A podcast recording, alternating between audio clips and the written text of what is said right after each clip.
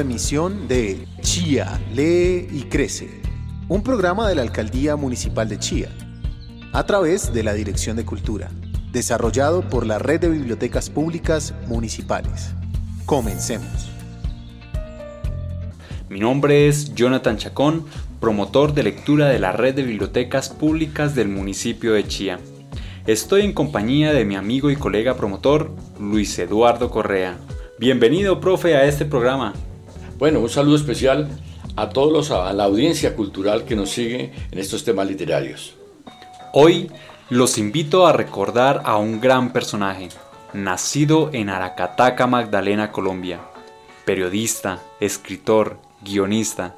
Yo creo que ya saben de quién les hablo.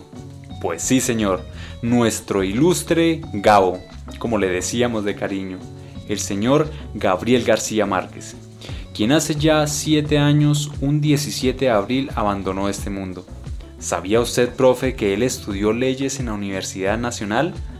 Aunque no pudo terminar por problemas sociales que provocaron el cierre indefinido de la misma.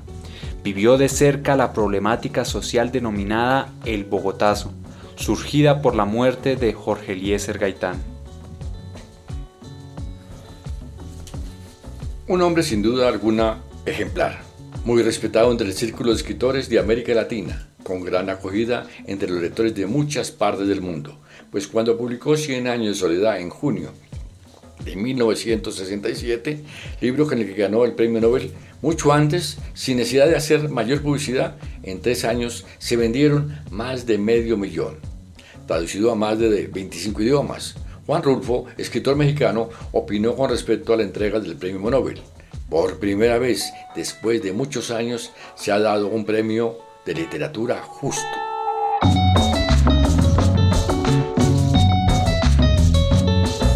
Y como estoy convencido de que el ser humano adulto es el resultado de lo que ha hecho repetidamente en contacto con personas con las que comparte regularmente, hoy les propongo recordar a Gabo a través de la amistad que compartió con importantes escritores reconocidos por su gran aporte en el mundo de la literatura, con este programa titulado Los amigos de Gabriel.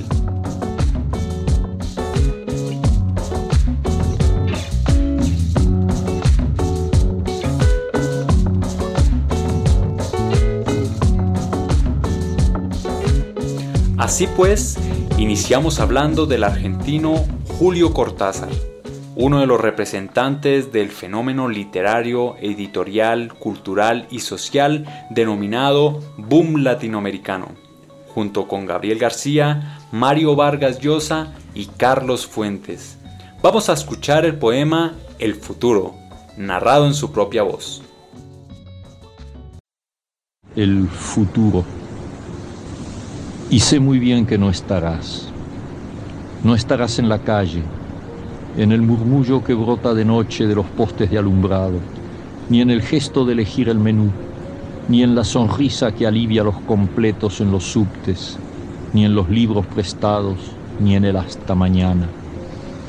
No estarás en mis sueños, en el destino original de mis palabras, ni en una cifra telefónica estarás, o en el color de un par de guantes o una blusa. Me enojaré, amor mío, sin que sea por ti, y compraré bombones, pero no para ti. Me pararé en la esquina a la que no vendrás y diré las palabras que se dicen y comeré las cosas que se comen y soñaré los sueños que se sueñan y sé muy bien que no estarás ni aquí adentro, la cárcel donde aún te retengo, ni allí fuera, este río de calles y de puentes. No estarás para nada, no serás ni recuerdo, y cuando piense en ti, pensaré un pensamiento que oscuramente trata de acordarse de ti. Cuentan que cuando Gabriel leyó Bestiario, el primer libro de cuentos de Julio Cortázar, creció en él una profunda admiración. Qué grandes amistades.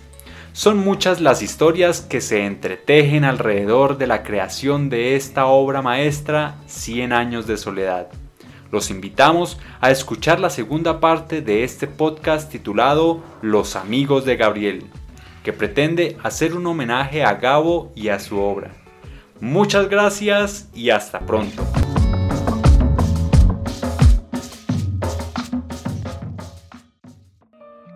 Este programa fue desarrollado por la Red de Bibliotecas Públicas Municipales, la Dirección de Cultura y la Alcaldía Municipal de Chía en cabeza de nuestro alcalde Luis Carlos Segura Rubián.